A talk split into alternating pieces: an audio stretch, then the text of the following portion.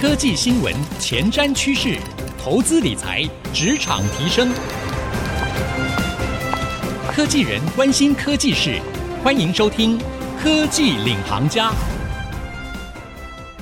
听众朋友您好，欢迎收听 IC 之音主客广播 FM 九七点五科技领航家，我是节目主持人朱楚文。在我们的节目当中，我们每一集呢都希望能够帮助所有在科技业的上班族朋友，或者呢你是喜欢投资科技股的投资朋友，可以一起掌握科技趋势，在自己的职场上面或者在生活当中哦获得一些帮助。后疫情时代其实也带来了。整个的行销体系的大变化。最近有一本书，我自己看了以后非常的有感。这本书呢，在各大排行榜上面也都榜上有名啊。因为呢，这一本书的作者可以说是响叮当，在业界响叮当的行销大师。菲利普·科特勒啊，就是 Philip Kotler，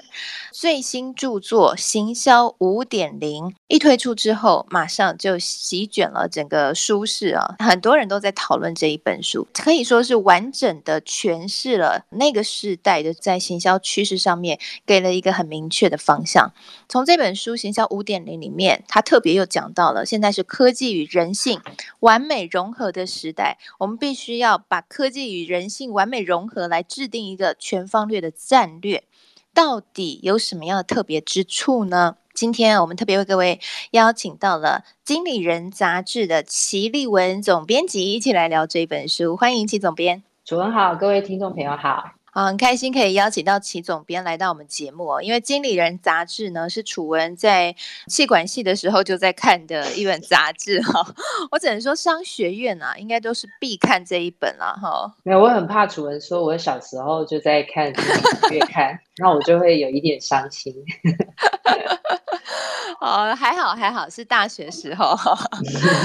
我有时候觉得哈，真的身为行销人是最能够理解。现在世代变化的一群人，因为他如果不理解这一群人的话，他就没有办法去说服这一群人买产品，哈，或是认同他的想法。我觉得这一点，我从《行销五点零》这一本书里面特别深的感受。齐总编为这本书写推荐序哦，齐总编的序写的非常的好。那我想。在这本书里面呢，有提到一个世代的差异。我觉得这个世代的差异，我看了好有感哦。他把现在呢分成五个世代哈，婴儿潮世代、X 世代、Y 世代、Z 世代，然后每一个世代的描述都非常的深刻。其实总编在看到这个世代差异的时候，有没有突然觉得有一种很有共鸣的感觉？对，因为他其实我觉得，呃，《行销五点零》这本书，就是他在里面有提到，就是说这个是历史上第一次有五代人共同生活在地球上。我觉得它不只是日常生活，其实在职场上也是。你想想看，在职场上现在有六十几岁、七十几岁、八十几岁的主管、高阶主管、CXO 等级的都在。年轻的可能搞不好零零后世代都快要进职场了嘛，所以你就可以大概零零后出生的大概就已经到 Z 世代出生了，因为 Z 世代界定是一九九七年到二零零九年出生的，对，那楚文应该是 Y 世代，对不对？一九八零到一九九六出生的，对，那像我就是 X 世代，我就是那个第二老的世代哦。那婴儿潮世代就比较是战后出生，但是现在还有一个是二零一零后出生的，就是 Alpha 世代。不是这些世代共同生活在地球上，我觉得，当然你在职场上面管理度也越来越复杂，但是你可能可以想象，就是说，像我自己，我自己是 X 世代，我面对 Y 世代的同事、Z 世代的同事，我就觉得，哎，他们要的东西很不一样，但是他们会觉得说，啊，我才不要像你这样子，会有时候会常常需要加班。人生都奉献给工作，他觉得我不要过这样的生活，所以我要有工作跟生活是比较明确的切割，而且最好两边都可以得到满足，所以他们会准准时上下班，然后他们会有自己的特殊的喜好跟风格，他不一定会觉得名牌才是最好的，他不一定会觉得说大家都知道的那些奢侈品牌是好的，他会选他自己独特的喜欢的品牌，所以这个是可能是你放眼看去就可以看得到的。你把它对应到行销人，你就会知道说他很辛苦。他现在推出一个产品，假设他要推《行销五点零》这本书，他到底要推给谁看？然后可能针对不同的人都有不同的语言。假设他要推给婴儿潮世代，他们可能对于在这本书里面提到的那个 AR、VR、物联网、NLP，你可能光是这些名词，他就需要去一直去 Google 了。所以，但是对于是 Z 世代的，像他就是我们讲的九七年以后出生的，他基本上。他从长大，他就是跟着 Pad、跟着手机或一起长大的时代，尤其是尤其是 Alpha 世代，就是二零一零后出生，因为二零一零年出生的人是跟 iPad 一起出生的，他们的呃想法、行为都说现在看到他们看到任何东西都会觉得可以点、可以动，这个是构成行销人蛮大的一个挑战。但是我觉得不只是行销人，其实我们自己生活在职场上面，或者是在日常的生活里面。代沟永远都存在，不管你是年轻的父母或年长的父母，其实家庭生活就有代沟，更何况我们在市场上面要去对应那些销售的语言，所以我觉得这个是行销人最挑战，但我认为也是最有趣的时代，因为人越来越长寿，行销人其实是最需要掌握趋势，而且行销人是最喜新厌旧的。所以确实，我觉得在职场上也是，大概最常遇到的行销人就是说，哎，我我这个工作做腻了，我要我要换一个人。对对对，因为他们其实是最喜欢接触新的东西，所以我觉得嗯这是他工作的宿命，但我觉得也是他的天性啊，就喜欢了解不同时代的偏好。嗯，对啊，因为如果哈没有对新事物保持好奇心的话，应该很难当行销人啊。就像我想在这本书里面有讲到一个我觉得蛮有趣的，就是说套用刚刚齐总编讲的，现在是一个非常奇特，出现五个世代同时活在同一个空间、同一个时空的时候，那对于企业在做行销上面也成为一个挑战啊。我们要跟这个世代沟通，我们应该要怎么样沟通？他在。行销五点零这本书里面有把这一块就是特别的 highlight 出来哦，特别讲到说，哎，企业你现在除了是在行销设定上面是以赚钱为前提，就是说我们可以掌握现在的最有多金的一族是 X 跟 Y 世代。那整个品牌的永续性，哈，往后的发展，Z 世代和 Y 世代，我们要怎么样去因应？哎，这也很重要。那你觉得行销五点零和行销四点零最大的差异会在哪？因为行销四点零其实也有讲到数位的部分。其实行销四点零的时候有已经有提到，就是说，例如说数位行销这个部分。那现在听起来好像一点都不新颖了，但是我觉得行销四点零跟行销五点零，呃，你如果要讲比较大的差异，就是说，行销四点零，你把它想象，就是我们可能开始去分析哦，就是说，消费者的那个购物的行为很不一样了，就是，嗯，他他比较听朋友的建议哦，他不太听厂牌的建议，他就是厂牌叫你买什么，不一定是照着听，他觉得同侪比较重要，然后或者是他会自己搜寻。所以说，你不太，你不一定很需要仰赖过去的制造商或制造者给你很多的建议跟指示，或者是也不再是，尤其是我觉得，呃，行销四点零有一点点在回应，其实从行销三点零就有一点了。行销三点零比较在讲，讲一个比较具体的例子，就是你喜欢一个产品，你会是因为我喜欢这个公司的理念，不太是因为说。他卖你什么主张，你不一定相信的。所以行销三点零比较是人本、人本以人为本的，就是说，其实人有精神上的追求，所以你把它扣合到现在来看，还是跟现在 ESG 很像，就是。ESG 除了大家会去投资那 ESG 类的股票之外，其实很多人在购物上是这样子哦。这个公司不环保，这个公司黑心，我是不买它的。所以消费者会会渐渐的有有这样的需求。那进到行销四点零，就是说消费者的主张更强，然后因为网络的辅助的关系，所以他们会有更更大、更明确。确的喜好，那再来更明显的就是说，因为很多的事情渐渐的移到线上了，所以会出现这个线上跟线下的接轨，所以它大致上是在讲一个，就是线上到线下如何做完美的串联，怎么样在每一个环节里面都可以捕捉到消费者的足迹，就是最好是做一个。我们讲的 O to O 就是线上到线下的一个完美的整合，嗯、所以行销四点零比较是这样。但是我觉得到行销五点零，它很明确的，就是它一样是在把握这个消费者的，从他意识到我想要买一个产品，他有提出一个消费者路径，所以我，想说，我用一个比概念比较跟大家讲，就是说，行销四点零，我们大致上开始意识到说，消费者从线上最好从他起心动念开始要买东西。然后他可能在线上比价评比，然后到你的实体去试衣服，你就忍耐一下，因为他最后可能到线上去结账。这个过程好像大家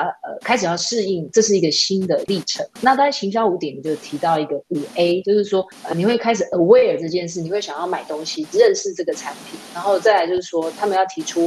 呃诉求嘛，产品到底特色是什么，然后再就是他会有一个 ask 的阶段，就是我我会开始。找资料啊，问问朋友意见啊，问我的社交圈的意见啊，那再来就是采取行动，就是说你是不是决定要购买，然后当然最后我觉得科特勒的这个行销的概念。从一开始以前比较产品导向，到现在我觉得他是在讲那个消费者的主导性变得很强。现在就是我觉得现在的所有的业者都不能忽略，为什么他们会找网红合作或者是 KOL 合作，就是因为这些人在最后帮你 advocate 很重要。就是我要我用了之后，我告诉我的朋友，然后我可能有小小的一群 follower，所以他们都会听我的。所以大致上这个流程里面，那你就把它想象，假设你把这五个 A 放在一个一个一个一个表格的啊，你把它放在一个表格的那个最最右边的栏目好了。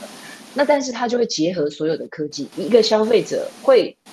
他会有 aware，然后一直到他 advocate，到到他呃公告周知，跟大家口耳相传，这整个消费的历程。那你就把它想象，它搭配每一个科技，就是说，哎，有 AI，从他开始要找资料、想买东西，然后你给他做宣传等等，这个消费者购物的每一个环节，AI 在里面可以扮演什么角色？那再来就是 AR，那一样的，你一样是到在在这五个 A，AR 在这五个 A 又分别可以扮演什么角色？这本书其实就是在讲一个这个，就是将来消费者起心动念想要买到一个产品，到他真的买回家，他再帮你做宣传，然后分享给他的社交圈的朋友认识，这整个过程将来都会弥漫着所有的科技。所以这本行销五点零的。这本书其其实我觉得，如果你是从事科技领域的朋友，真的是非常适合。齐总编呢，刚刚。讲的非常的精辟哦，就是行销五点零和行销四点零这两本书的差异，其实就代表着，呃，这个时代变化之后，随着很多新的科技出来，我们说 AI，我们说区块链，呃，甚至是呢，现在任何都要联网哈，物联网的时代，AR、VR 的时代来临了，对于整个的我们的生活带来什么样的改变，也影响到了哎，行销领域不一样的发展。那休息一下，广告回来之后，我们再来深入的聊一下，哎，你知道吗？在 AI 这样的一个新的科技所带来驱动出了整个商业市场的转变，其实呢，也使得行销出现了一些新的变化，像是资料行销、敏捷行销、预测行销、场景行销、增强行销，哇，这么多的名词呢，都成了我们新时代。如果你是行销人，你一定要知道的事了。休息一下，广告回来，我们继续深入来好好的聊一聊。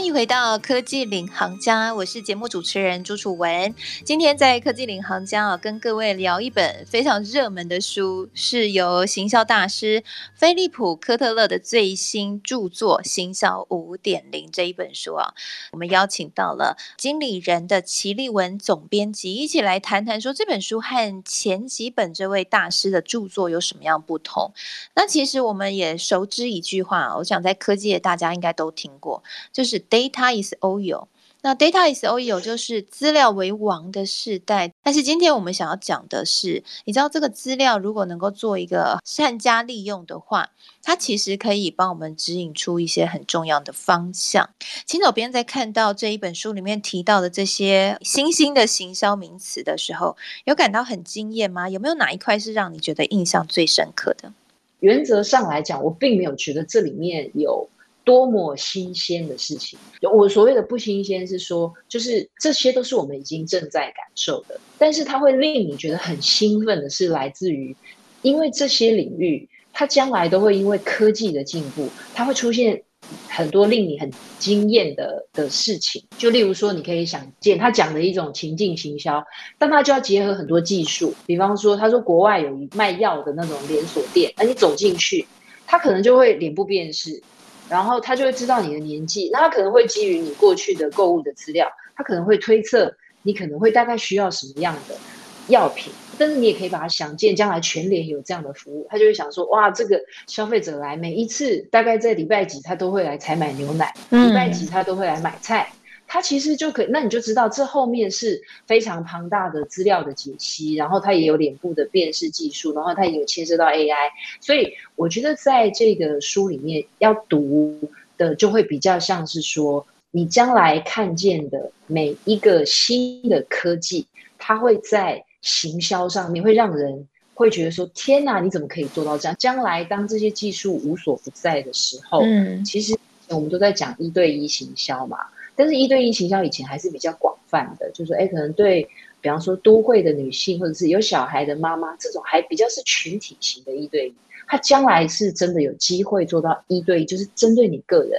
因为他太了解你了。所以我觉得这本书读起来，他在做两种讨论，一种就是说技术以后会做到那个行销，可能会让你真的真真正正感受到克制化。那另外一个就是说，我觉得他还是在做一点点讨论，就是说我们现在说那个麦当劳有一些机器进来，服务员没有工作做，其实行销人也会害怕，以后都机器在跑。所以像现在很多 marketing 的背景的人都找职工来做啊。其实也会受到一点点考验，但是他就会说，就像是聊天机器人，它可以帮你解决日常的简单的 FAQ，但是你人还是可以做很很温暖的服务，所以我觉得他最后还是有回到这个比较人性的层面。嗯、其实他讲行销三点，在讲人性的行销、理念的行销、精神层面的行销，并不是因为说到了五点零、三点零就不适用，其实他还是一样，人还是会喜欢好产品，人还是喜欢顾客被重视。然后你还是会有自己的想法，有自己的理念，但是所以他一样在做这个回应，就是回到说，最后其实是科技来帮我们做一些我们不太想做的事情，比较琐碎的事情，比较简单的事情，但是人去做这个真正比较创造价值的、动脑的，还有用心的事情，我觉得这个书是它最后还是有回到一个这个部分。嗯，所以换句话说，行销五点零它所揭示的时代是融合了行销一点零到四点零，那只是在往上加上去。就是啊，我觉得行销人真的很辛苦啦。就是说呢，你这个 在设计，你要说服客户购买你的产品，你不仅呢要能够符合假设像三点零的时代，他们很重视 ESG，重视你这个企业的主张和理念啊。四点零时代，你还有虚实整合的这样的一个通。路的设计，让消费者不管是到你实体店购买或网络上购买，经验都感觉差不多哈。那你到五点零，你甚至还要结合 AI 的预测能力，掌握资料的分析，帮助消费者在他还没想到他要那个产品的时候，你就先把产品的广告放在他眼前晃来晃去，或者是直接放在他身边，让他随手可得。那最后我想要请教齐总编，齐总编刚刚有特别提到了，其实呢，在这个 AI 的世代，或者机器人会成为我们日常的世代。其实这本书里面还是有强调真人互动，还是有人无法被取代的温暖哈。那刚刚齐总编是很认同这样的一个观点。在这样的一个科技的时代，诶，人的温暖也很重要时代。我们身为企业，我们到底要怎么样去往前进呢？你看完这一本书之后，尤其齐总编自己也是带领了一个在职场上面非常重要的媒体，你看完之后有什么样的启发？你觉得我们应该要怎么样拿书中的精华来做一个应用？其实我觉得我自己在生活周遭，我也感受到过去。有很多的公司，就是他们根本就是说，大家都会觉得说，呃，远距上班啊，或者是这些很多议题的讨论是讨论很久了。但是很多公司其实有有一些大老板根本他不一定会真的去去落实。但是因为一场疫情，可能就是大家不管是手忙脚乱，或者是你已经准备好了，就是都把大家搬到网络上去了。大致上，他大概没有回头路可以走了。然后，因为消费者也往这边移动了，所以我觉得帮大家稍微整理一下，就是在这本书里面哦，他谈了其实大概五种行销。它这五种行销就比较像是说，每一个科技，并不是说要预测行销只用到一种科技，并不是说脉络行销只用到一种科技。但是他谈的这五种行销，他还是有做一个区分。所以我会觉得说，给企业的建议比较像是说，回到它这个架构里面，它其实在讲五种行销，但是它有两种是比较是基础的，一个就是我们刚才一直在讲的那个资料导向行销，那还有一个就是我觉得在过去几年在专案管理上面比较红，或者在科技公司推行比较多的是链接行销的思维，以后各行各业一定一定都是类似这样子的状况，就是嗯，你的管道非常的分散。所以你大概组织里面，我觉得是培养这两种能力，一个就是资料，你你一定是先要有资料，但你也要担心你公司没有在收集资料，因为资料是可以买的，所以你有第一方就是你自己的，你也可以透过第三方单位去购买资料，但是你就会知道拿到很多资料没有用。所以你要有人可以帮你解读，那你当然有时候可以借助外力，但是你如果自己内部开始养这种数据团队，或者是开始有领域的专家，然后具备这种数据解析的能力，那我觉得这个是未来的组织大概完全没有办法逃避的事情。那敏捷行销就是快速的提一下，其实现在的年代就是很多事情就是。赶快做，赶快尝试。其实很多人觉得 Clubhouse 会不会成功，不知道。Fast try, fast fail，就快速的失败。但是没关系，因为你那个周期很短，所以你就可以一直做新的尝试。嗯，好，今天非常的谢谢齐总编啊，来到我们的节目当中，来跟我们一起聊聊这一本书。那我想这一本书里面真的如同齐总编所讲的啊，他指出了一个很明确的方向，那同时呢也探讨了一些未来行销的趋势啊。那五个时代同时并存在地球上的一个特殊的环境啊，对于企业来说、个人来说都是挑战。但是或许这个大师帮我们指出一个方向之后，我们比较知道未来的着力点可以在哪里。今天非常谢谢齐总编的分享，谢谢。同时呢，我们现在节目除了会在 FM 九七点五科技领航家收听之外呢，你也可以上到 Apple Podcast 收听科技领航家的节目啊。在节目播出之后呢，我也会在我的脸书粉丝团搜寻财经主播主持人朱楚文，就可以看到我撰写的采访笔记，里面会融合了齐总编精彩的分享，以及我看完这一本书还有采访完的心得。谢谢大家今天收听节目。祝福各位在职场上面呢，都能够掌握这个时代的氛围，找到更棒的自己立足点。谢谢大家，我们下回再见喽，拜拜。